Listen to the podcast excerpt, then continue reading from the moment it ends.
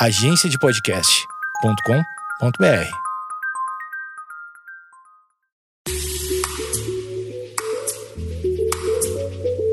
Você está ouvindo o Geekonomics Podcast, onde nossa racionalidade é questionada e a economia comportamental é explicada. Nossa verdadeira humanidade desvendada sem reservas e com a dose certa de ciência e reverência.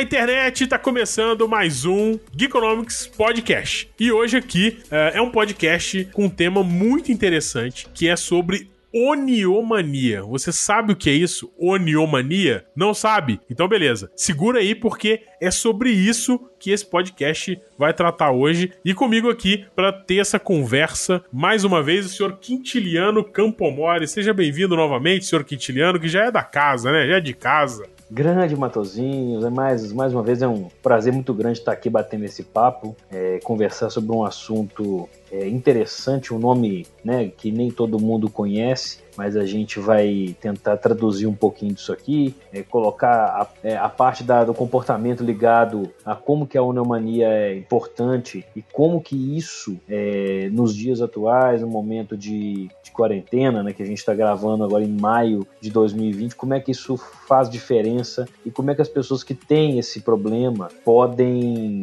ver no momento desse momento de quarentena como às vezes até uma, uma fase de rever isso aí e tentar até pensar de uma forma um pouco melhor como é que isso funciona. Muito bem, muito bem. E hoje também é um podcast especial porque esse tema nos foi sugerido por um ouvinte que mandou uma mensagem pra gente perguntando algumas dicas é, de nudes para ajudar uh, na Oniomania, se a gente tinha alguma referência. E a gente gostou tanto do tema que a gente resolveu gravar aqui, como eu já disse várias vezes. A gente manda o tema pra gente, participa aqui da conversa. Quem sabe você uh, pode ter o seu tema discutido aqui no Economics Podcast. Então, uh, esse podcast foi um tema de uma pergunta enviada pela nossa ouvinte, senhorita Mércia Cruz. Bom, a Mércia não mandou aqui, eu vou até deixar gravado pra ela mandar aqui pra gente uh, da onde ela tá falando, qual que é a profissão dela, pra gente dar mais detalhes. Mas, de qualquer forma, eu já queria agradecer a Mércia Cruz pela mensagem que rendeu um belo tema de um podcast, que é o podcast que a gente tá gravando hoje sobre Oniomania. Então, de novo, se você não sabe o que é Oniomania, segura aí, porque logo depois da vinheta eu volto junto com o Quintiliano e a gente vai conversar bastante sobre esse tema.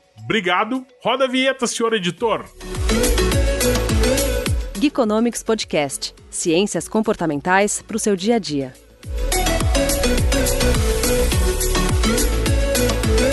Voltamos, voltamos. Esse é o podcast Geekonomics Podcast, na verdade. E você sabe o que é oniomania? Oniomania é uma palavra rebruscada e bonita pro que a gente já conhece como compra compulsiva é um distúrbio que começou a receber a atenção dos pesquisadores nos últimos anos. É, se você procurar, eu tive um pouco de dificuldade, eu acho que o Quintiliano também, uhum. de encontrar é, mais pesquisas detalhadas a respeito do tema. É, encontrei muita coisa relacionada à área de saúde, à psicologia, psiquiatria, principalmente, pouca coisa com estudos é, que levaram em consideração ferramentas da economia comportamental, como o NUD, por exemplo, é, dentre outras, para explicar ou para ajudar a minimizar esse impacto de oniomania. No entanto, a questão de compra compulsiva é um tema muito recorrente na economia comportamental e a gente resolveu trazer é, o tema para cá porque tá dentro do que a gente vem discutindo. Então a gente vai falar um pouco sobre é, autocontrole, nossa relação com o dinheiro e contextualizar essas questões de ciências comportamentais para essa questão do caso de oniomania. Para dar o nosso kickoff aqui, Quintiliano, eu peguei um dado de uma pesquisa que eu vou deixar aqui de 2005, que eu vou deixar a referência uh, aqui nos comentários desse podcast, que é a pesquisa do Mar5 e Karlovich é, falando sobre a Uniomania, que eles deram. É uma pesquisa que não fala de novo, eles estão testando aqui um tratamento que eles estão é, divulgando, na verdade, um tratamento com sucesso da Uniomania. É, mas a gente não entrou nesse detalhe, mas na introdução, eles deram alguns dados de pesquisa muito interessantes, falando que é, o conceito de oniomania, ou compra compulsiva, ou também o que algumas pessoas é, chamam de shopping addiction, ou vício em compras, né? Eles deram dados dos Estados Unidos, que diz que lá estima-se que o distúrbio afete de 2 a 8% da população adulta em geral nos Estados Unidos. E um dado mais interessante ainda que traz essa pesquisa é que cerca de 90% das pessoas afetadas são do sexo feminino. Na nossa espúria amostra aqui, Quintiliano, a, a, nossa ouvinte Mércia, ela relatou um caso aqui, é, e é um caso referente também a uma pessoa do sexo feminino. Então, enfim, é óbvio que não dá para fazer nenhuma, nenhuma inferência com esse dado, mas é um fato interessante, uma coincidência, é, que pode não ser coincidência, assim, da gente também ter recebido contato num caso desse. E outro ponto para abrir pro Quintiliano também comentar é que as pesquisas pesquisas dão conta de que o início da oniomania, da, dessa. É, não sei se dá pra falar desse vício, né? De compra compulsiva, é que é, o início geralmente ocorre no final da adolescência ou início dos anos 20, né? E, e o distúrbio é geralmente crônico. E aí, pra, de novo, né? Pra já dar uma chutada, é, eu acho que a gente pode falar, Quintiliano, como que a nossa relação com o dinheiro e com o consumo tem se tornado cada vez mais complicada nos dias atuais. É, se a gente jogar isso pro conceito de pandemia, então, nesses dias agora, eu vi uma pesquisa no jornal, na verdade não foi uma pesquisa, foi é, um levantamento de dados, onde que apontava que as vendas do varejo de eletro, é, eletrodomésticos portáteis, principalmente itens como aspirador de pó, tinham crescido absurdamente. Máquina de pão. Máquina de pão. Inclusive aqui de casa está pleno vapor. É...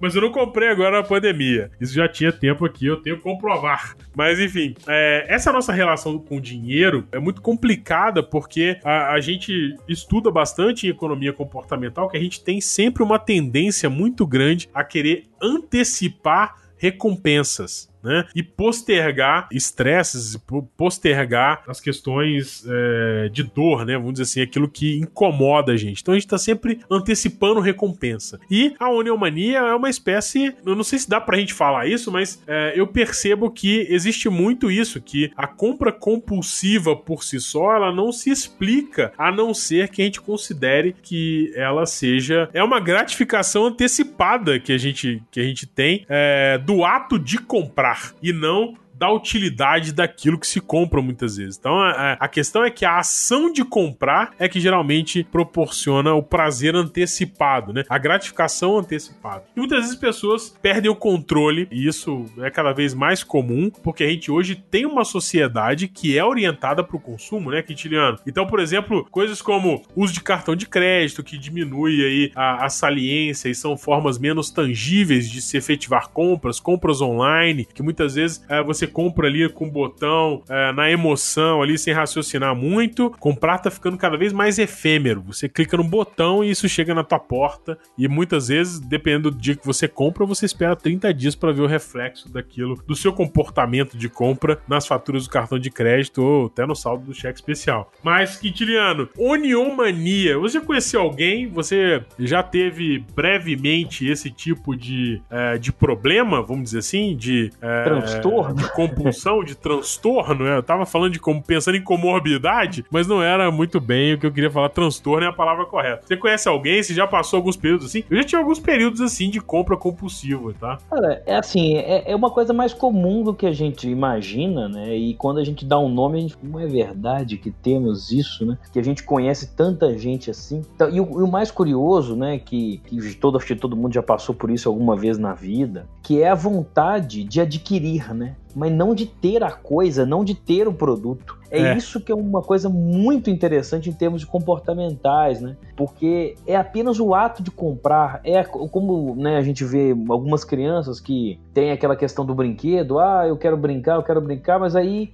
é, pegou o brinquedo na mão e aí brinca um pouquinho e joga de lado. Hum, exatamente. Ou seja, é, é uma relação muito complicada né, de entender, e isso aí realmente parece que é uma, uma questão de uma, um motivo, né? A, a comemoração em si é a compra, e não o produto que pode ser útil ou interessante ou minimamente prazeroso na utilização do produto, né? Por exemplo, o mais importante é comprar o carro e não desfrutar de um, sei lá, do conforto Exatamente. ou né? Isso certamente é bugar os utilitaristas, né? Nossa, total. que a utilidade não é do bem, não é a utilidade, não, não sei nem se dá para chamar de utilidade percebida, né? Porque na verdade é a emoção percebida que é convertida em, uh, vamos dizer assim, em utilidade do ato de comprar simplesmente, não do ato de uh, atender uma necessidade com o produto comprado. Não sei se eu tô é, tá é o ato, de... esse é aquela coisa, é a vontade de sair da loja com com, uma, com um monte de sacolas, mas não do que é, do que tá dentro da sacola, pouco importa. Mas o, o ponto é, é, é, aquele, o prazer de sair da loja com uma sacola, mas pouco importa o que tá lá dentro. Inclusive, sobre sacolas, um depoimento que eu já, já tive a oportunidade de, de presenciar de um de algumas pessoas que foram para os Estados Unidos fazer compras, as compras em Miami, compras nos outlets maravilhosos, é, e claramente o, os vendedores sabem quem é brasileiro. eu sei por. Porque o brasileiro, ele pede uma sacola enorme para um, um short é, de uma marca qualquer de esportes. A sacola ostentação, né? É, às vezes só tem um short, uma camiseta, numa sacola do tamanho da pessoa. Já outras nacionalidades que vão lá comprar, pegam a. Não, não precisa me dar mais sacola, eu já tenho uma. Coloca todas as compras dentro desta sacola. Ou seja, claramente é um, algo ligado muito ao, à premiação, à recompensa da compra. E não uma recompensa pelo, é, pelo ato de comprar, e não pelo produto. E tem uma outra coisa que eu, eu fico pensando aqui, quando eu tava estudando para esse podcast, eu fiquei refletindo. É, pode ter um, um, um componente aí é, que aumenta uh, essa questão da oniomania, dessa compulsão, porque uh, na sociedade atual, uh, poder comprar, né, você ter condições de comprar, você comprar algo, é um, um, uma espécie de poder que você tem enquanto indivíduo que é de ter acesso a determinadas coisas, é de ter o poder, uh, e aí, com perdão do trocadilho, é o poder de compra, né? Mas não no sentido que a gente está acostumado na economia em relação à renda, mas sim em relação ao ato de poder entrar numa loja, fazer uma compra e sair dessa loja, como a gente falou, com sacola tal, demonstrando que você tem uh, uh, certo poder. E aí, quando a gente está falando de compra, isso ainda pode ser ainda mais agravado quando a gente entra numa questão de consumo de luxo. O Quintiliano tem um. Tava comentando do exemplo que o Rafael disse no último podcast, né, Quintiliano? É, o nosso, nosso, grande, nosso grande jogador de futebol, Rafael Jordão. Nosso grande centro, centro recuado, né? Porque centroavante não é, né? Não tem como, faz gol. Não, não, ele marca. Segundo ele, ele marca bem o jogador Cicinho. Exato, exato. É, segundo ele. e ele não nos escuta. Eternamente lembrado nesse podcast. Ai, Rafael Jordão, um abraço, Rafael Jordão. Nós sempre, nós gostamos muito de você, tá? Matou hoje aqui a gravação, matou. Mas vai, vai, diga. O exemplo da, da loja da Hermes, né, Guitiliano? Pois é. O que aconteceu depois que, que a loja resolveu abrir, depois é, de uns dias? Muito curioso, vocês podem encontrar essas reportagens aí na, na imprensa, nós vamos deixar também alguns links aí na, na descrição do episódio. É, na loja da Hermes, é, na, uma loja de luxo, né, uma loja é Hermes, não é Hermes, não? Eu sou pobre mesmo, hein? Rapaz, eu, vamos lá. Eu, eu achava que era Hermes. Até o momento que eu. Você tá vi, que nem eu, então. Até o momento que eu vi um vídeo, até queria citar aqui, que falou até sobre isso um pouco. A Luísa Corsi, espero que também fale o nome dela assim, ela falou Hermes. Como o, o, o, canal dela é um canal ligado muito à moda, eu tendo a acreditar que ela tá certa. Vamos respeitar, né? Vamos respeitar, né? Eu tendo a acreditar que ela tá certa. Ela tem mais autoridade que a gente para falar. Provavelmente ela conhece Hermes. a loja Hermes. Abraço, Luísa. Tudo de bom para você também. Então tem até um vídeo no canal dela sobre essa questão de como funcionar as compras, né? No, depois da, da quarentena, depois dessa pandemia de coronavírus. É, então a, a, loja ficou absolutamente lotada, assim, inacreditável a quantidade de gente que comprou, o faturamento. As reportagens falam em 2,7 milhões de dólares de vendas em um dia. Meu Deus! Numa reabertura que foi é, agora na meados do mês de abril de 2020. Vendeu duas bolsas, né? 2,7 milhões só. São três, não, três bolsas. Três bolsas. Três bolsas, é, 2,7 milhões. E assim, e é, é lugares de bolsas raras, cravejadas de diamantes. É, em um único dia, Só o pessoal do Sérgio Cabral e aquela turma lá do Rio que, que tinha acesso a isso. Né? Provavelmente. Provavelmente. ah, no, num dos relatos, né, na, na, até na, na, revista Exame, a compras foram registradas em, em, em, redes sociais, aquela história toda, né? E um cliente falou que um, um cliente falou que ele comprou 142 mil dólares em produtos. Nossa. Então. O Neymar, não, né? Não, não. É um cliente com o nome WWD. Um chinês.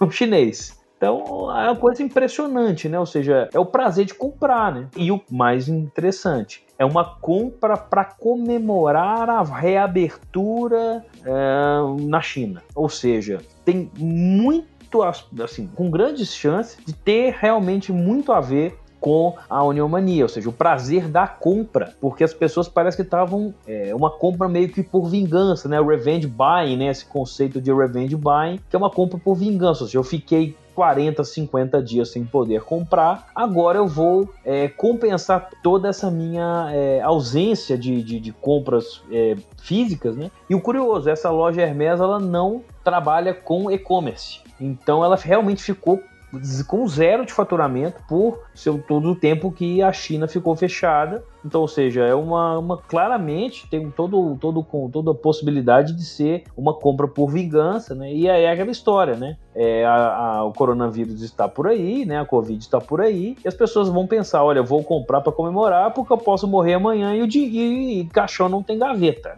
Então, ainda tem esse aspecto que a gente não pode desconsiderar aí é, nesse, nesse conceito. Vou fazer uma pesquisa de última hora aqui. Eu lembrei de, um, de uma leitura interessante uh, do Pedro Camargo, né, o autor do livro que chama Eu Compro Sim, mas a culpa é dos hormônios. Maravilhoso. Fala bastante de neurociência. Mais uma inferência espúria desse podcast. Na capa desse livro, Eu Compro Sim, mas a culpa é dos neurônios, tem três mulheres. Ah. Então, é, voltando é, àquela questão de 90% das pessoas afetadas, né, segundo pesquisa, que eu vou deixar o link no podcast, referência Estados Unidos, 90% das pessoas afetadas com é, compra pela compra compulsiva ou neomania é, são do sexo feminino. Então, um livro interessante, fica aí de dica já, antes do final do podcast, dando dica de livro, mas que veio um estalo aqui, eu lembrei desse livro, do Pedro de Camargo, não é Pedro Camargo, Pedro de Camargo, Uh, vale a pena, o um livro interessante, apesar de, de tocar muito superficialmente o tema da neurociência, ele traz algumas questões, acho que se eu não me, se eu não me engano, ele separa em quatro fatos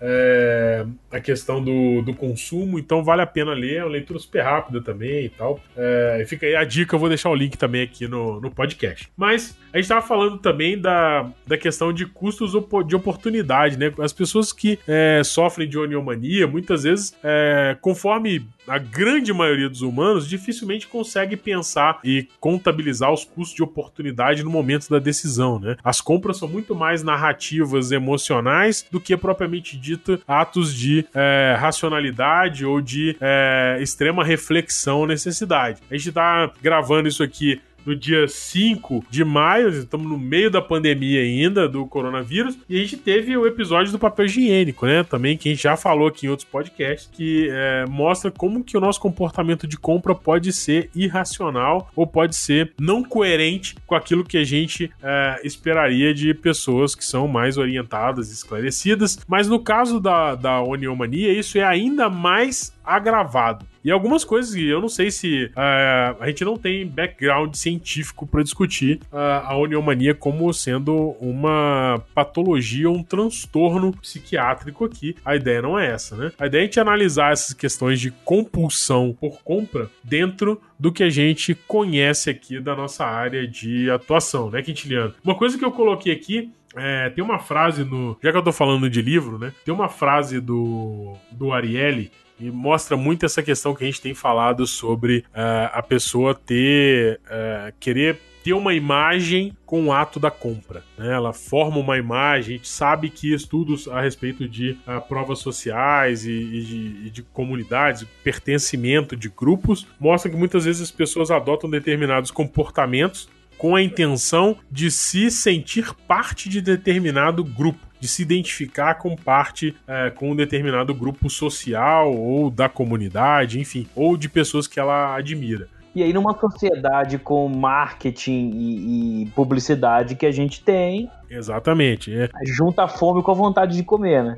Exato. E, e, é bom que a gente, a gente tem. Eu tenho percebido que o marketing é óbvio que a gente tem maus exemplos em todas as áreas, né? Mas uh, eu tenho percebido uma preocupação do marketing um pouco diferente, né? Um pouco mais é, consciente em relação à comunicação que é feita de marketing é, para venda de produtos, comunicação de serviço. A gente tem percebido que tem, é, tem tido uma mudança de, de postura, de conduta é, em muitos casos, e isso fica o crédito aqui para a galera do marketing que está é, entendendo. Acho que muito disso também é porque essa turma está estudando também é, ciências comportamentais, está por dentro dos temas que a pesquisa científica nessa área tem trazido. Então, é, isso realmente tem surtido efeito e tem é, mostrado melhores efeitos. Mas enfim, como tudo, a gente sabe que marketing, publicidade, etc., ainda fazem é, muitos tricks, né? Ainda deixam muitas armadilhas pra gente enquanto consumidor no caminho. Mas eu, eu percebo que isso tem diminuído um pouco. É, agora, no momento de quarentena, será que essas pessoas que têm esse, essa questão da uniomania, que, que né, o mais importante é a compra, no momento que as coisas estão fechadas, as lojas estão fechadas, será que isso pode ser um gatilho para uma, uma resolução desse problema? Porque eu já vi, já vi algum, eh, fazendo as pesquisas para a gente bater esse papo, né? Eu vi um texto de uma na USP, no, de uma, de uma repórter chamada Laura Lopes, que ela entrevistou algumas alguns médicos, algumas pessoas da área de psicologia, falando que um dos pacientes que estava impossibilitado de comprar, que é uma coisa que muita gente está agora, tirando a parte online, é, é, a impulsividade era tão grande que ela chegou a roubar um produto que ela nunca tinha feito antes. É, Nossa, é, é então, impressionante isso, né, cara? E deixaram levar pelo impulso de comprar, chegaram ao ponto de roubar. E aí chega ao ponto também de passar cheque sem fundo, pedir dinheiro emprestado. É, aí ladeira abaixo, né? Aí é ladeira abaixo. E será que no momento de controle social, de isolamento, de lojas fechadas, é, né, um controle até talvez a gente tenha que passar para um lockdown, alguma coisa nesse sentido. Será que essas pessoas vão ter algum tipo de, de crise é, de não poderem comprar, não, não conseguirem comprar nada, ou vão descarregar isso tudo no online? Você acha que isso pode desencadear outros transtornos mais sérios até? É, é talvez. Em termos de saúde física né, e mental, né? Não. É, é o desespero de... por não poder ir numa loja. Financeiros, né? É, vai fazer com que o online seja uma, uma, um massacre, assim. Vai ser compra online chegando todos os dias. É, eu não minto, não. Eu já tive uns períodos assim. É, é prazeroso você receber uma caixinha, né, cara? É... Escrito a lojinha X, né? É bom, né? É, é bom, é bom você receber. Eu faço parte de um, é, de um clube do, do, de leitura, né? Clube do livro. É, mensalmente eles mandam uma caixinha que vem o livro do mês e um brindezinho. Mas é gostoso. É, mesmo esperando aquilo que já é uma coisa recorrente, é gostoso quando você recebe a caixinha, o cara te entrega, você abre, vê o livro lá. É, eu realmente... passo por isso com vinhos. Eu tenho um clube do vinho, e é legal saber ser surpreendido pelo vinho que chega, mas aí tem um aspecto que não é, é pela compra, mas o prazer de beber o vinho, de conhecer uma, um rótulo novo e tal, né? Exatamente. É um outro aspecto. Mas eu, eu vi, assim, eu, eu percebo que é, é, é isso pra você ver, que a gente que é considerado, pelo menos até onde a gente sabe, né, Quintiliano, que a gente não foi diagnosticado ainda como. Um maníaco, né? Oniomaníaco? Nem sei se esse é o termo melhor, espero que seja. Se não for, você que tá estudando a gente, você pode corrigir. Manda pra gente, é que a gente descobre que a gente tá errado.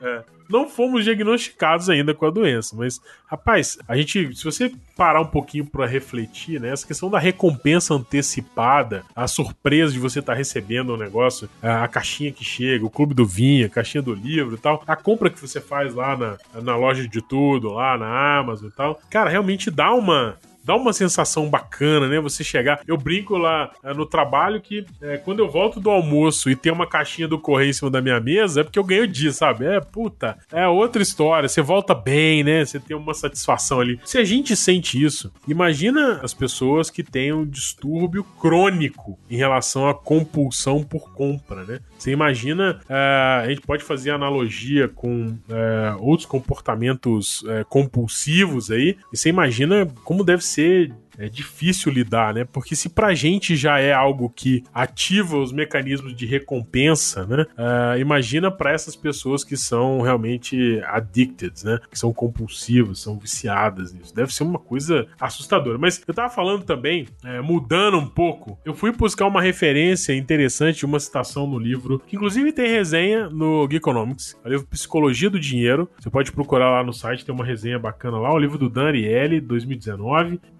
Eu busquei uma frase dele que faz uma relação entre consumo e felicidade que eu achei muito pertinente. E ele diz o seguinte: literalmente eu vou ler, que é uma citação. É... Vamos lá. Ele diz o seguinte: o Ariely, Psicologia do Dinheiro.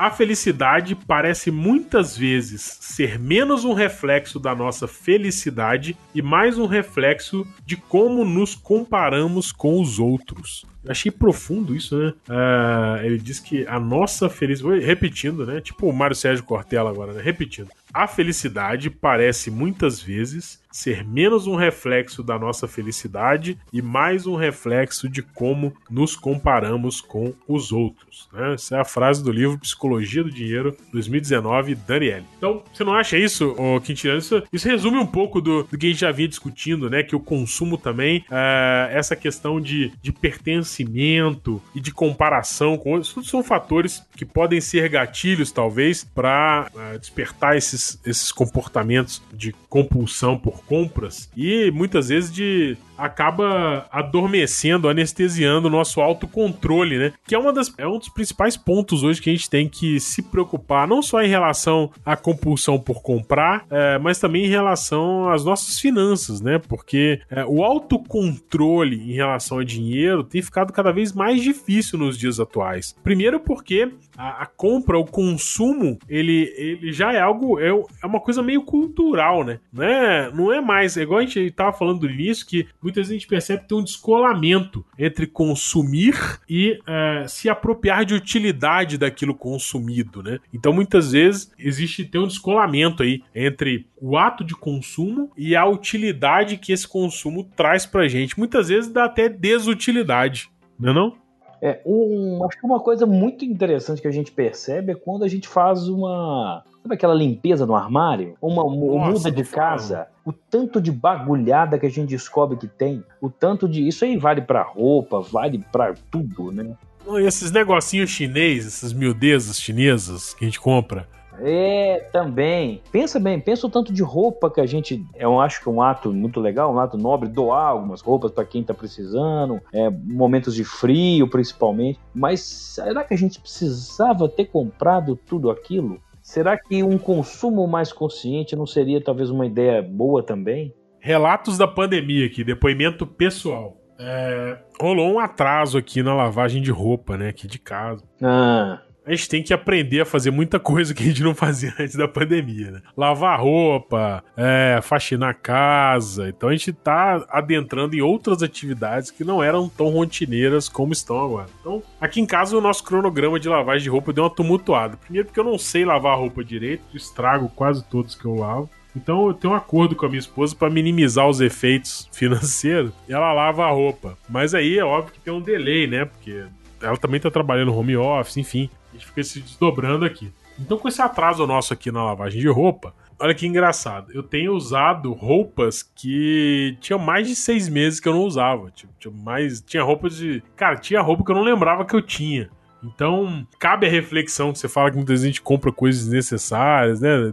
Ele tá falando de utilidade. Olha isso, cara. Imagina você ter é, roupas que você não usa mais de oito meses. Tinha algumas que não dava nem para usar porque é, deu um cheiro ruim, porque ficou muito tempo guardado e tal. Então você imagina, eu não preciso disso tudo se você for colocar na ponta do lápis, né? É, você não precisaria de tanta roupa assim. Mas você acaba comprando um pouco mais, você acaba é, se permitindo alguns desvios aí é, de compulsividade em compra, que muitas vezes você não precisava estar tá comprando mas você tá comprando também, e esse não é um comportamento do Homo econômicos, vamos combinar, né? Esse é um comportamento do Homer econômicos que é compra principalmente motivado por é, emoção. Então, onde que eu quero chegar com isso tudo é que se você tá escutando a gente aí tem um comportamento de compra compulsiva, se você tá passando por um caso de oniomania, cabe aqui o nosso exemplo. Acho que todo mundo tem um pouco de oniomania, né? Hein, Cristiano? Ainda mais na sociedade atual, que é consumo, consumo. Você liga a televisão, é tudo é consumo. O filme tem merchan de coisas de consumo. Semana eu fui assistir um filme do Netflix, eu reparei que o. É, tava com a minha esposa do lado, né? Eu reparei que o cara tava com uma garrafa da Tupperware. Eu falei, porra, eu reconheci a garrafa da Tupperware. É um merchan descarado no é. filme. Então, assim, não importa o que você esteja fazendo, sempre estão vendendo algo pra você. Tem os mais descarados, como o da Jequiti, né? Do nada vem o perfume. Nossa, o Jequiti não dá. Não, do nada, pisca 3 segundos na tela, né? Um perfume, um desodorante. Cara, inacreditável. O SBT realmente. A gente nunca consegue fazer um podcast, passa dois, três, você falar do Silvio, já reparou? Você não tem como. É, um case. É um case maravilhoso. Estudado pela ciência. Agora, uma entrevista, arquivo confidencial com Anderson Matosinhos. Boa, fala. Lavagem de roupa é comigo. Jogos, jogos, jogos eletrônicos. Videogame. Puta, aí você botou o dedo na ferida. Né? em jogos. Botar teu dedo na ferida, senhor Quintiliano. Não tem. É, eu já fui muito pior. É, hoje em dia, é, eu ainda consigo. Depois que tem filho, as coisas melhoram, né? E mais ou menos, porque agora minha filha tá numa fase de alguns joguinhos educativos já no, no tablet, celular. Então, alguns. Você sabe como é que é essa turma, né? É, escuta o podcast do Geek, lê os posts que a gente faz lá e aplica tudo contra a gente. Ah, sim. É, exatamente. É o famoso fogo amigo. Então, de vez em quando, a gente libera lá, porque olha, olha a situação. A questão de antecipação de recompensa é, é muito, muito presente na nossa vida, né? Desde a, a questão de, é, de criança, e a gente vê isso lá, o teste do marshmallow, né? É, que já foi uma, um baita de um estudo em relação a essa impaciência nossa pela gratificação imediata. Mas a minha filha chegou é, outro dia para mim e falou: pai, é o seguinte não tem como você tirar essa propaganda porque demora muito a, aparecer o jogo. Aí eu olhei e falei assim, caraca, ela não faz nada, tem 4 anos de idade. Ela tem todo o tempo do mundo para fazer o que quiser, mas ela não, ela não quer aguardar a recompensa, ela quer a recompensa para ontem. Ela não quer um anúncio de 10 segundos, entendeu? Então, se essa turma tá querendo, é, tá com dificuldade de suportar é, uma espera de 10 segundos num jogo online, você imagina a situação. Então, tô dizendo isso porque eu tenho comprado. Conta, conta pra tenho ela. comprado alguns jogos. É que a televisão aberta é. da década de 90. É, não, para. Enfim. É, cara, na minha época de videogame, eu já fui dormir e deixei o jogo pausado porque o jogo não salvava. Se você desligar, você voltava no início, né? É triste, hein? Triste, vida dura essa época aí. Mas enfim, é, jogo, acho que todo mundo tem um, um ponto. É, um ponto de fragilidade aí, um ponto fraco. O jogo é um ponto fraco. É, é um entretenimento que eu consumo massivamente. É, se você quiser, eu tenho algumas lives aí por aí. Você pode procurar que você vai ver eu jogando por aí. Então, realmente, eu tenho assim. Né, não chega a ser um comportamento compulsivo. É, já foi uma época da vida, não é mais. Eu tenho um caso para contar, não vou contar hoje, não vou estender demais o podcast. Tem um caso interessante do meu primeiro estágio. Vou contar rapidinho aqui. A gente tá na parte de, de, de caos, né? Mineiro adora contar um caos, ah, né? nós adoramos. Inclusive, né, pra quem não é de Minas, para conhecer uma pessoa, coma um saco de sal com essa pessoa. Ou seja, tem que conversar muito. Muito. Tem que babar demais. pra poder comer um saco de sal. Um saco de sal é muita coisa, cara. Nossa, sal. Sal, troço pra render é sal, né? É impressionante. Enfim, é, o caso, né? É, meu primeiro estágio, é, ainda é, na época, uma pessoa extremamente imatura, é, morando com os pais e sendo sustentado pelos pais, inclusive, não só morando. É, meu primeiro salário como estagiário. Olha como que é a compra emocional é, impulsiva, né? Não é compulsiva, é impulsiva. Saí com aquele dinheiro todo Passei no centro da cidade, é, olhei uma vitrine, o cara tava vendendo um PlayStation 1. Tinha lá anunciando promoção. É, era o PlayStation 1, lançamento, não sei das quantas na época. Dá pra você estimar aí a, a idade que eu tô se eu tava fazendo estágio nessa época aí. Já tá no 4 PlayStation. Pessoal, é mentira. Ele tava comprando um Atari.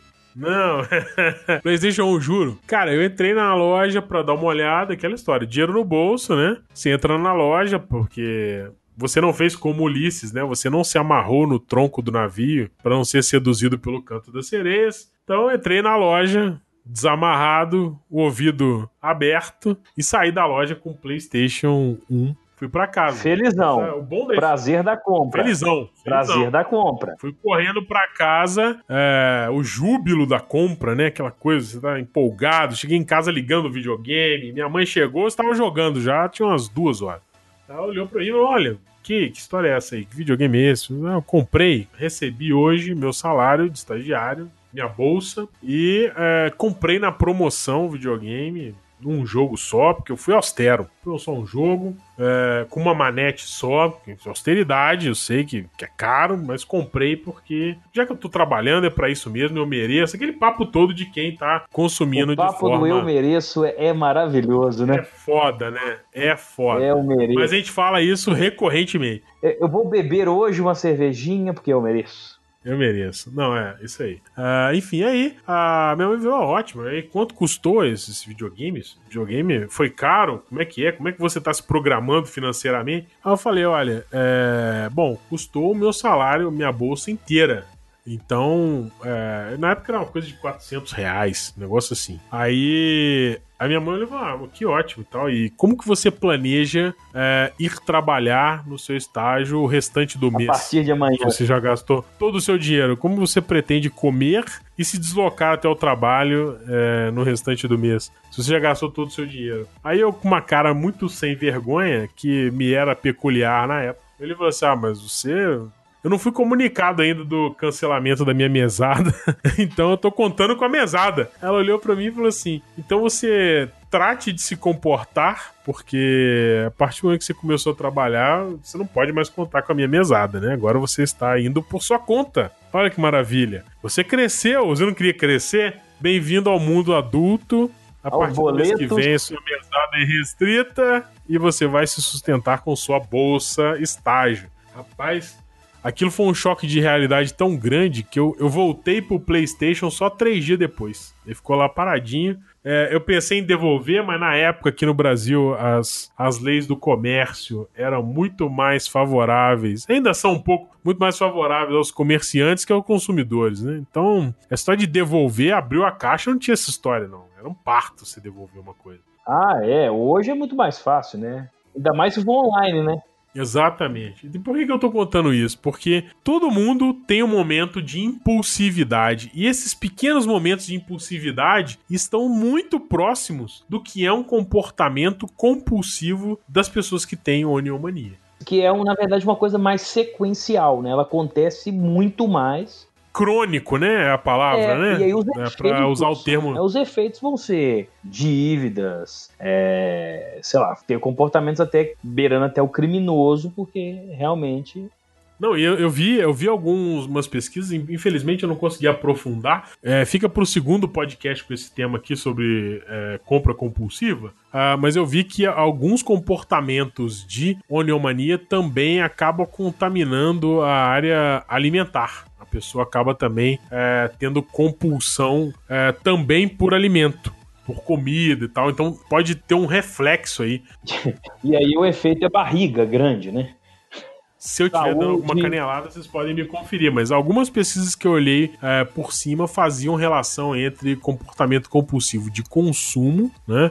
E comportamento compulsivo também de comida, por comida. Então você vê que não é fácil, né? Mas enfim, a gente tem algumas coisas que, podem é, ajudar a gente a fortalecer o nosso autocontrole. Muitos pesquisadores falam que autocontrole é como se fosse um músculo. Quanto mais você exercita, mais forte ele fica. Então, a grande questão aí é: precisamos exercitar o nosso autocontrole. E aí, Quintiliano, algumas ideias para exercitar né, o autocontrole. É, eu acho que a primeira é reconhecer que nós não somos é, seres extremamente controlados, racionais e calculistas, né? Então, é, vale a analogia que já está mais do que batida no nosso meio de ciências comportamentais com Ulisses, que iria passar pela, pela Bahia Baía das Sereias, não sei se esse é o termo, mas enfim. E ele preparou a, a tripulação dele, colocou cera nos ouvidos para que eles não ouvissem o canto da sereia, não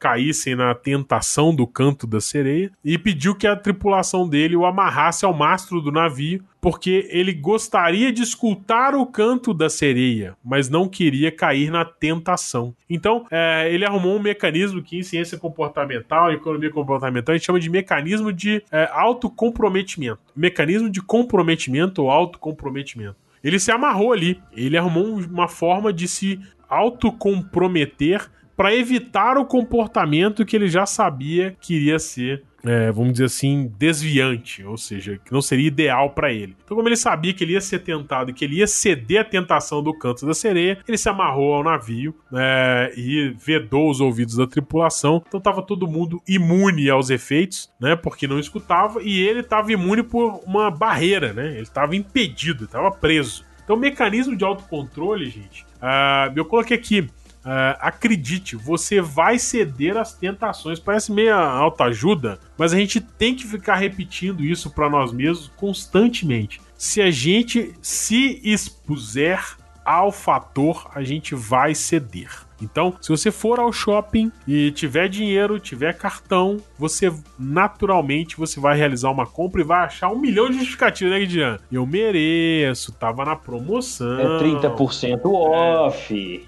30 off, tinha brinde. É, vai, o que que tem? Ah, recebi a hora extra esse mês, posso pagar. Ah, eu tenho um relato, só aproveitando essa questão do shopping e do vou recebi. Eu trabalhava em banco e aí duas vezes por ano tinha participação nos lucros. Afinal de, afinal de contas. Banco... Oh, então você era banqueiro, você não trabalhava no banco, você era banqueiro. Tem uma diferença entre banqueiro e bancário, né? Você tava do lado do banqueiro, né? Por, Eu tava do lado do bancário.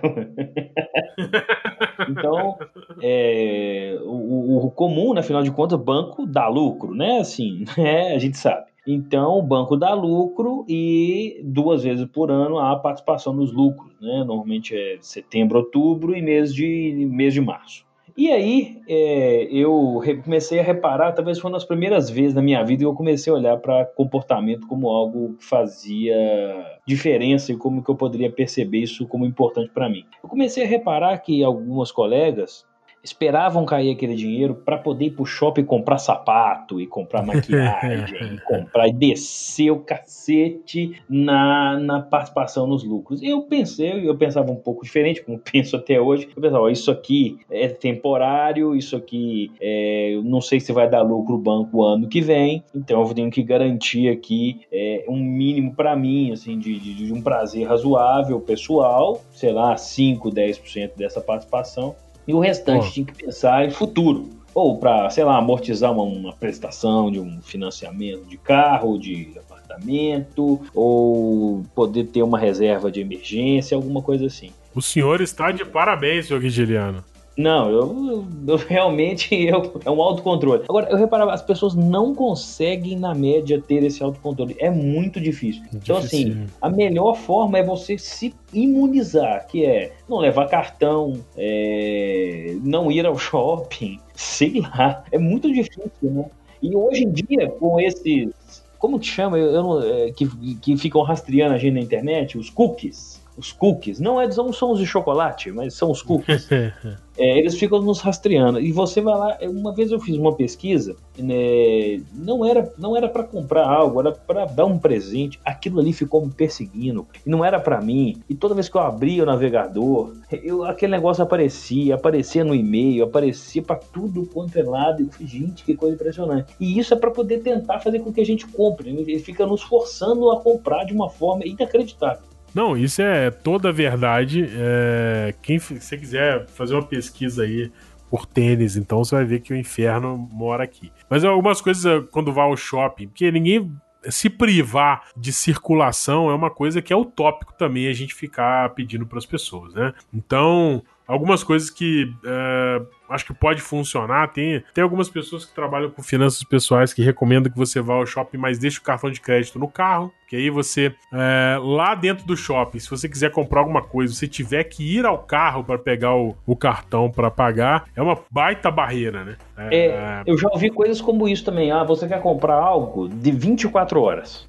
É isso aí. É, É. Black Friday tem muito isso, né? O pessoal fala É, assim, Black "É, Friday, Black Friday ou eu compro. Eu já comprei, claro que compro Black Friday. todo mundo. Todo mundo compra, mas eu tenho duas coisas que eu faço. Uma é, eu estou pesquisando algo há muito tempo e o preço valeu a pena. Esse é uma, um critério. E o segundo, comprar no boleto, porque o boleto vence em dois dias. Mas você não tem aquela fissura de querer pagar, não? Cara, eu já tive isso, mas eu já fiz uma coisa que, que os, os, os e-commerce não me, não, me, não me escutem. Espero que eles não me escutem aqui. É, Eu devolvi, eu comprei um produto e aí eu vi mais barato no dia seguinte da Black Friday, no sábado, e depois tinha mais barato ainda no domingo, eu comprei três vezes.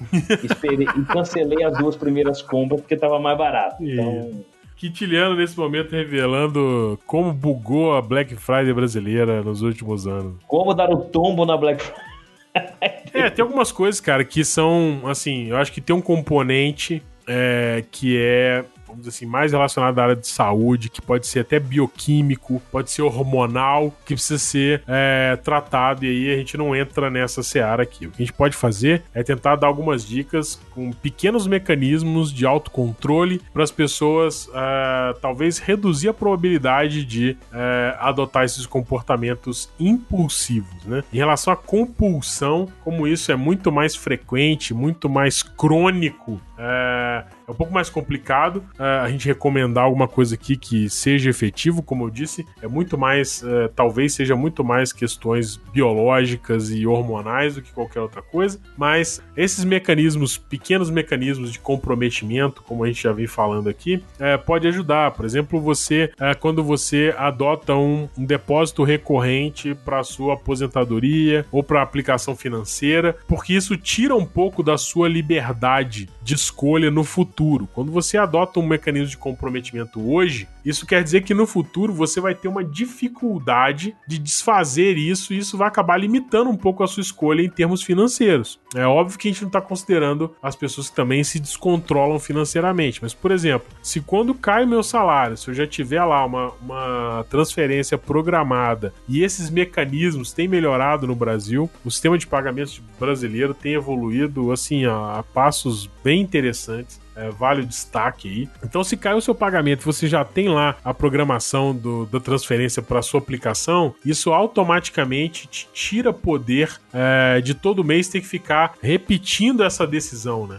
Então, todo mês você tem que olhar lá e falar assim: ah, não, beleza, então é, 30% da minha renda eu vou mandar para aplicação. E você tem que efetivamente fazer esta ação de mandar os 30%. Se ela estiver automatizada, você não precisa pensar nisso mais. Você já pensou isso no passado e isso já tá, essa decisão já está tomada no futuro. Então, por exemplo, quando é mês de Black Friday, se você não tiver tomado essa decisão no passado e for tomar no mês da Black Friday, provavelmente você vai achar um gasto que você quer muito, alguma coisa que pode estar até num preço razoável, mas que vai comprometer essa sua aplicação. Ou seja, esses 30% pode ser que se transformem em 10% só na aplicação, ou então que você transformou em 0%. Ou seja, você pegou esse 30% e consumiu na Black Friday, ao invés de continuar compondo é, suas reservas. É, então tem esses mecanismos, né? É, uma coisa que eu li outro- há pouco tempo, eu acho que foi, não sei se foi no Behavior Scientist ou alguns sites assim. Vou procurar referência para colocar aqui, é, que a gente tem que ter mais receio de escolher, né? A gente tem que ter mais medo de escolher.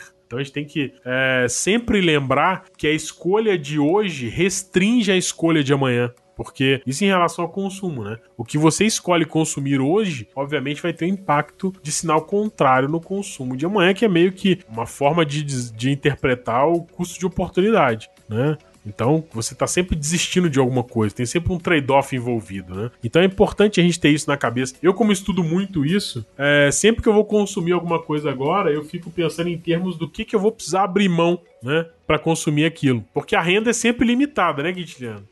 Não tem É. renda infinita. É, não tem renda infinita, é aquela coisa, né? Depois que eu zerei o limite do meu cheque especial, é, depois daquela questão que eles iam cobrar uma tarifa, né, para manutenção do limite, é que até muitos bancos deixaram de cobrar isso, né? É, mas depois que eu zerei meu limite do especial, é, eu fiquei muito mais criterioso, porque eu sei que não tem uma forma de financiamento simples se eu ficar no zero a zero. Se gerar conta, antes era assim, ah, 100 reais que passou, um mês, não mata ninguém, né? Então passou lá, beleza. Não vai me onerar, né? Não vai me Vai, onerar, meu né? vai, né? Mas vai. Mas é aquela história, não te mata, né? É, nem te machuca muito. Você passa por aquilo sem. É como se fosse um, é, um deslize que você não chega a cair no chão, né? Você dá um sustinho, mas não te mata, não te machuca. Mas é aquela história. Depois que zerou, é impressionante, né, cara? É, que é, não eu não perdia muito a mão no cheque especial, mas hoje eu tô muito mais vigilante na minha conta do que eu tava antes. Porque antes a conta ficava meio na cabeça, né? É, apesar de eu registrar tudo, não consigo fazer isso todos os dias, que é um saco essa porcaria. É, eu faço geralmente por semana. Quando eu tô mais prevaricador, procrastinador, né? Não prevaricador. É as duas coisas se bobear, mas. As duas mais... coisas. Quando eu tô mais prevaricador e procrastinador, eu demoro aí uns 15 dias para voltar a atualizar. Então, mas assim, agora não. Agora todo dia eu tô acompanhando, vejo o saldo direitinho, para não correr nenhum risco. Então essas coisas são, são interessantes. É, acho que dentro dessa questão da anomania, os, auto, os controles são muito importantes, né? É, pra gente poder, assim, seguir é, seguir a, a, o fim desse papo aqui, acho que é importante a gente é, tentar mecanismos de autocontrole vão ajudar muito. É, aqui é uma pessoa que evite comprar 120 pares de sapato, tenha, sei lá, milhares de livros que não leu, é, ou até que cometam delitos, né, para poder manter essa questão da compra. É, eu não tenho milhares, eu tenho alguns livros que eu comprei e não li, eu assumo aqui mas tem uma questão de é, poupança para aposentadoria. Tem muito livro clássico que eu compro para ler depois que aposentar. Você acha que eu preciso de tratamento, Quintiliano? Olha, depois desse... é, não é vou ter um divã esse podcast, né? Quase um divã hoje aqui. Esse podcast hoje tá quase um divã, né? É, no divã. Um fazendo com o outro.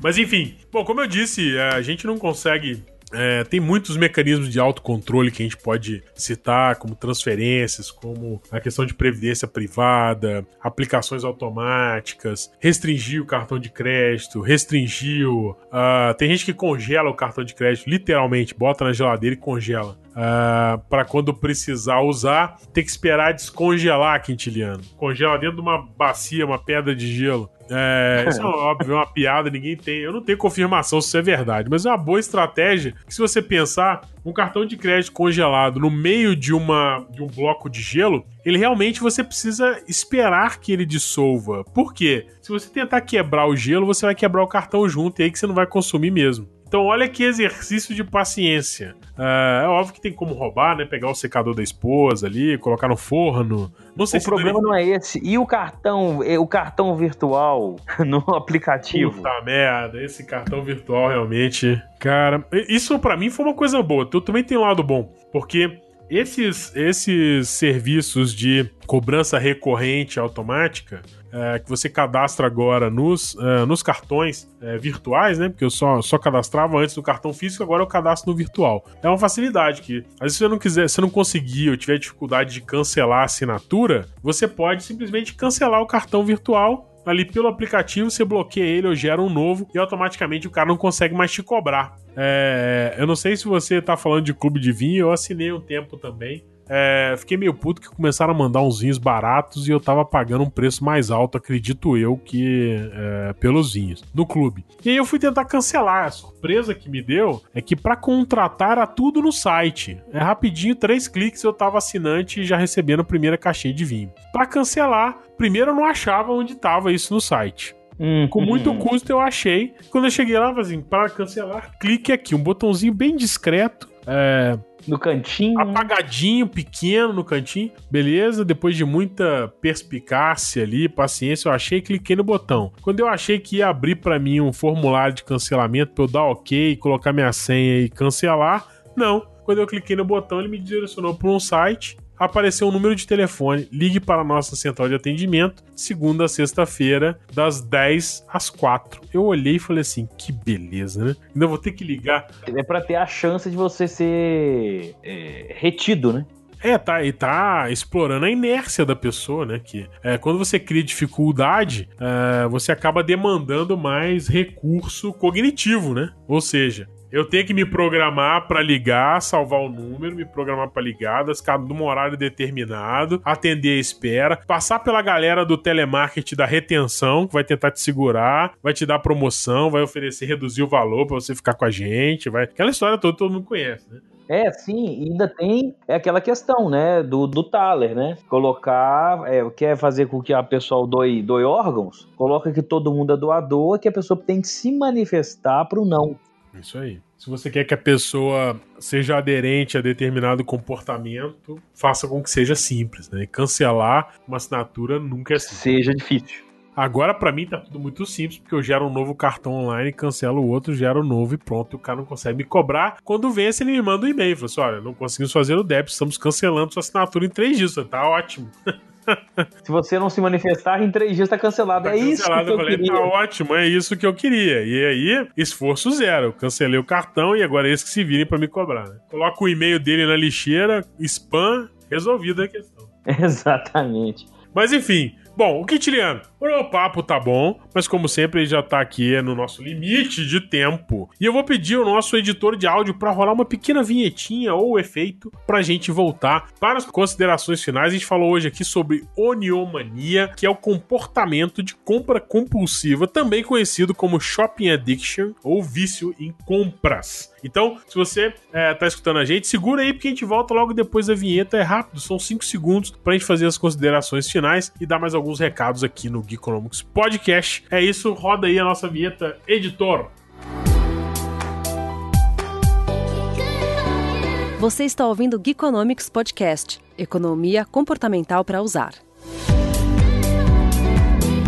Voltamos, esse é o Game Economics Podcast e hoje o tema aqui foi Oniomania. Espero que você tenha gostado aqui do papo que a gente teve aqui hoje, eu, o senhor Quintiliano. E agora, como é, já é tradicional aqui no nosso podcast, eu vou abrir para as considerações finais. E como é, o senhor Quintiliano é o senhor mais velho aqui, mais experiente, eu vou dar para ele a honra de começar com as considerações finais. Senhor Quintiliano Campomore, é, primeiramente eu quero refutar essa questão que sou mais velho. Afinal de contas, eu nunca comprei um PlayStation 1. mostre, mostre pro evidência. Mostre evidências. eu nunca comprei um PlayStation 1. É, o, último, o único, único videogame que eu comprei, porque eu acabei de completar 18 anos, foi o New Switch. Tô brincando, nunca. tem muito tempo que eu não compro videogame. Mas, assim, essa questão da oneomania, acho que é importante a gente pensar, né? Pensar que todos nós passamos por algum momento de oneomania na, em alguns momentos da vida, quando a gente faz uma compra por impulso. O importante é tentar é, não ser presa fácil para os estímulos, né? Que são essa, essa questão de comprar por comprar, é, de ter o prazer está em comprar e não desfrutar o produto ou o serviço que foi adquirido. Então, racionalmente, o que o ser humano não é, é talvez algumas dicas a gente pode pensar, sair com uma lista, seguir rigorosamente a lista no supermercado, é, é, é, talvez uma forma de conseguir defender dos estímulos que, né, que estão em qualquer lugar e a gente tem que tentar nos, nos contermos é, desses estímulos para poder não estourar nossas finanças. E no momento de pandemia, de que as lojas estão fechadas, né, os estímulos eles vêm online, então também é, fazer com que isso é, não possa ser algo que nos estimule cada vez mais ao consumo. Então, quem sabe, sair com uma lista, é, seguir rigorosamente o que a gente está naquela lista, esperar 24 horas para comprar algo que a gente quer, conversar em casa. Quem sabe isso pode ser uma solução para resolver um problema, apesar de que é, pode ser uma, é uma patologia, está né, tá sendo estudada ainda pela ciência, mais na parte médica, mas a parte de comportamento a gente pode tentar fazer algo que é nos defendermos desses estímulos, né? Talvez pode ser algo que faça diferença e que isso pode ajudar no, no momento momento de que a gente está naquela compra que a gente é, sabe que é por impulso. Então pode ser isso. Quem sabe essa dica pode ajudar. Bom, muito bem, muito bem. Obrigado, Quintiliano, pelas suas considerações finais. Uh, eu vou aqui só fazer um reconhecimento. Realmente não é fácil lidar com o consumo compulsivo, no caso da Uniomania, e impulsivo uh, nos casos que são menos crônicos, mas que também são preocupantes e precisam uh, ter atenção. A gente falou muito aqui sobre mecanismo de autocontrole, de mecanismo de comprometimento, de como que essa nossa relação do dinheiro, da compra, pode também ter é, implicações diretas para nossa felicidade, é, para nossa sensação de pertencimento a determinado grupo. Então, reconhecer que não é uma tarefa fácil é, nos dias atuais, ser controlado, ter autocontrole em relação ao consumo, acho que é o mais importante. E fica aqui o recado inclusivo, né, para as pessoas com uh, diagnosticados com neumania, de que nós, em uma menor proporção ou frequência, também passamos pelas mesmas dificuldades e a gente está aqui para tentar se ajudar. Então, se você tiver aí, é, como a nossa amiga Mércia, que ouvinte que mandou a pergunta para a gente, a gente espera, espero que a gente tenha conseguido ajudar um pouco uh, nessas questões. Ela, ela faz uma pergunta diretamente sobre um auto-nudge e eu não sei se seria muito esse caso. Eu acho que a questão de autocontrole seria o caso mais forte, mas os nudges uh, também podem ajudar, comunicações. A gente tem aí é, coisas que são simples, mas que podem funcionar. Tem uns adesivos que colocam nos cartões de crédito, né? É, tem até um adesivo engraçado que já virou meme do Julius, né? Aquele cara, um personagem que é extremamente pão duro e tem a foto dele no cartão de crédito. Isso tudo é, são pequenos nudes que podem ajudar no dia a dia, mas é, esse fortalecimento do autocontrole também eu acredito que seja uma das ações é, mais importantes a ser feita. E os nudes com algumas dicas, mas que podem ser um pouco mais complicadas na medida em que os vendedores, o comércio em si, ele tá te nudgeando. Eu vou colocar essa palavra aqui horrível. Ela tá te nudgeando para compra. E o seu auto-nudge pode não ser suficiente porque você foi para o contexto de compra. Né? Talvez é, sejam uma, algumas tarefas mais difíceis de ser implementadas com um nudge. Eu apostaria muito mais na questão do autocontrole, do comprometimento, como eu disse, como músculos que você, quanto mais você exercita, mais forte fica. Então é isso. Mais uma vez eu queria agradecer você que está escutando o Geekonomics Podcast pela paciência em aguentar a nossa conversa aqui. Agradecer de novo ao Quintiliano que esteve aqui mais uma vez nessa gravação e lembrar que o nosso podcast está disponível em todas as plataformas e agregadores de podcast, Spotify, Apple Podcast, aquele papo que eu sempre falo por aqui. Se tiver alguma plataforma onde você não encontre o nosso podcast, pode mandar uma mensagem pra gente que a gente coloca lá imediatamente. Porém, como tudo é RSS, já deve ter tudo por ali. Então, fica ligado. A gente também, você pode acessar o podcast também no site economics.com.br, aonde você também encontra, além de todo o histórico do nosso podcast, uma série de artigos meus, do Quintiliano, do Rafael, da Marcela, da Ana, da Daiane, de todo mundo que colabora com esse podcast aqui. Você também encontra lá textos interessantíssimos sobre comportamento, sobre consumo e sobre uma série de outros assuntos que a gente gosta de discutir por lá. Então, se você gostou desse podcast, lembra de avaliar ele na sua plataforma, colocar o seu comentário aqui no post ou no podcast e mandar pra gente também a sua sugestão de tema, a sua pergunta que a gente vai ter o maior prazer em responder. Então é isso, eu vou ficando por aqui com mais esse Geekonomics Podcast. A gente se vê, obrigado e tchau.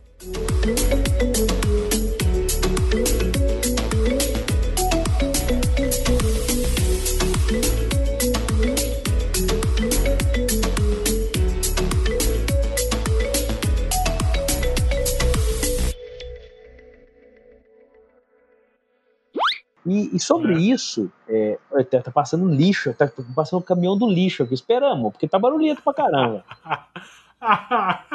Eu escutei o barulho do freio, que a pastilha tá gasta, aqui. já tá no. É, já tá no metal. Já tá no metal. Não tem borracha mais na pastilha do caminhão. Que merda, hein? ah, os caminhões de lixo são todos iguais. Isso é no Brasil inteiro. Se você tá ouvindo a gente nesse podcast, dê o seu depoimento. Se o caminhão do lixo aí, da, onde, da coleta do lixo aí na sua cidade, se ele não faz aquele barulhinho de ferro com ferro quando o caminhão tá freando já está batendo no disco. é, exatamente. Já tá correndo, comendo disco ali. Exato. que, que falha. Ô, editor. É bem aleatório esse podcast Coloca hoje. Isso tá no bem final, aleatório. mas tá, ficou ridículo, mas tudo bem. Ridículo. Vamos lá. Vambora. Segue a vida. Segue, segue o lance. Mas... Jogue isso, é só pegar coronavírus. Só pegar coronavírus. Este podcast foi editado por Aerolitos Edição Inteligente.